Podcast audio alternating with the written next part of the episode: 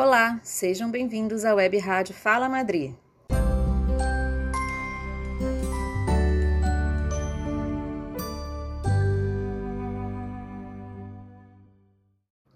Na sequência do evento Conectando Web Rádios Fala Madrid e Iandê, o aluno de graduação e iniciação científica da UFRJ, Lucas Santos, fez a quarta pergunta da nossa entrevista com o Anapuaca Tupinambá.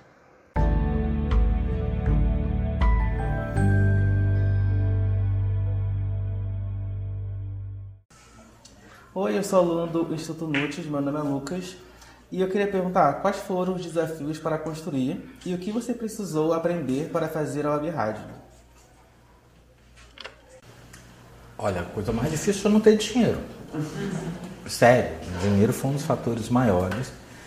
Uh, uma das questões para minha vida em si sempre foi isso. Toda vez que eu não pude pagar, eu tive que aprender.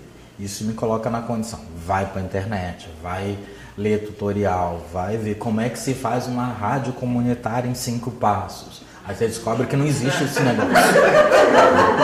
Não existe.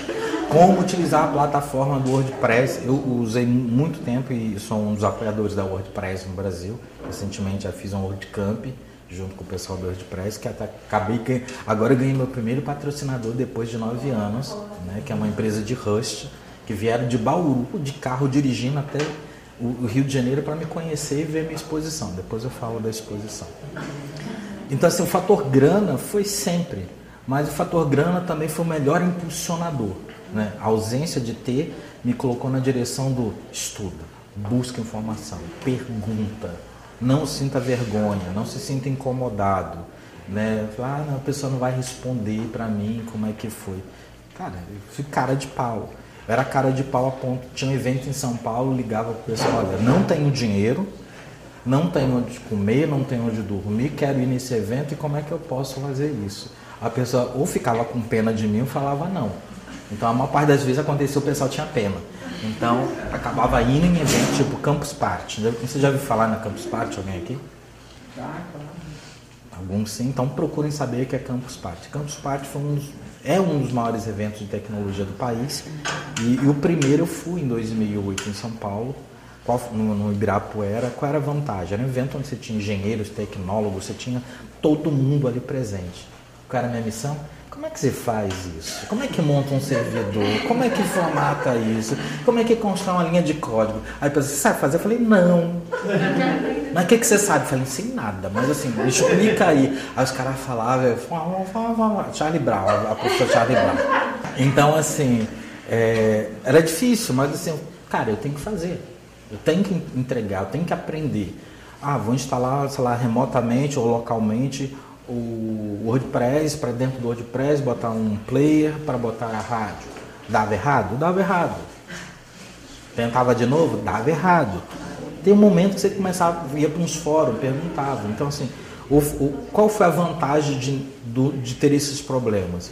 Foi buscar o conhecimento. Acho que para mim, uma, acho não, tenho certeza que um dos fatores maiores dessa ausência toda de suporte é financeiro foi ter um aporte do conhecimento ah, coisas que eu fiz. Eu ia na UERJ, nas aulas de tecnologia do pessoal, eu via lá, ah, vai ter aula de quê? Eu via tudo um calendário, eu era rato de universidade. Né? No aspecto de chegar nesses locais para aula sobre o que, quem é o professor, falando de tal. Olha, eu tenho uma dúvida sobre isso. Pode Você é meu aluno? Não. Aí o pessoal ficou olhando na minha cara. É, né? Eu falei, é, mas tem uma legislação que eu posso vir aqui, né? Eu, como um cidadão comum, eu posso frequentar as aulas sem nenhum problema. Ser é, diplomado, mas eu posso passar quatro anos da minha vida dentro de sala de aula, acompanhando todo mundo e ter esse aprendizado.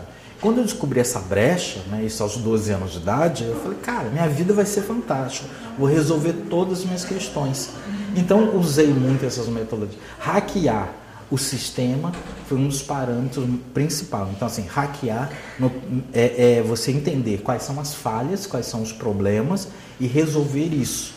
Craquear é cometer crime. Então, assim, eu entendo muito, como o pessoal fala, ah, que o hacker fez isso. Não, hacker não comete crime. O hacker ele tem a função de entender quais são as falhas de segurança, quais, quais são os problemas e mostrar uma direção sobre isso. Tanto que, normalmente, um hacker mesmo, ele diz, olha, estive aqui, resolve esse problema, para mostrar. Então, a minha missão como indígena, uma sociedade não indígena, sem grana, do subúrbio do Rio de Janeiro, eu morava em Santa Cruz na época, entenda que Santa Cruz a gente tem passaporte. É. Então, até de onde lá? É, do Cesarão. Cesarão? Eu já morei em Cesarão, morei na rua 41. Ah, isso aí.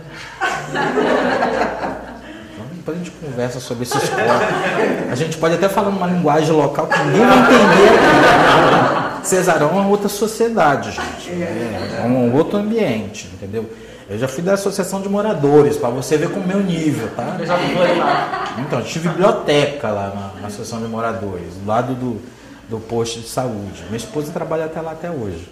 Tadinha dela. Mas. Então, assim, essas dificuldades, esse entendimento é que me colocou para fazer. Então, acho que nada mais simples que dificuldade versus querer mudar. Outro detalhe, as rádios comunitárias, toda que teve no Cesarão, trabalhei em todas elas, montei elas todinha. A Rádio Santa Cruz FM, trabalhei durante um bom tempo fazendo programa de rádio.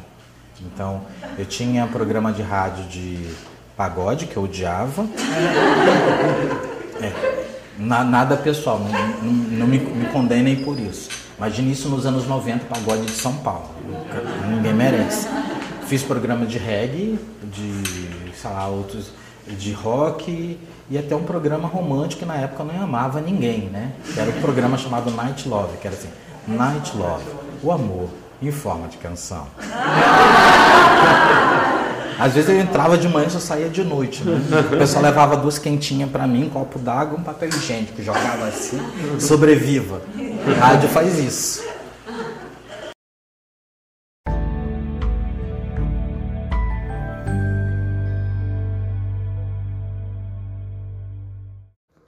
Quer saber tudo o que conversamos com a Anapuaca Tupinambá?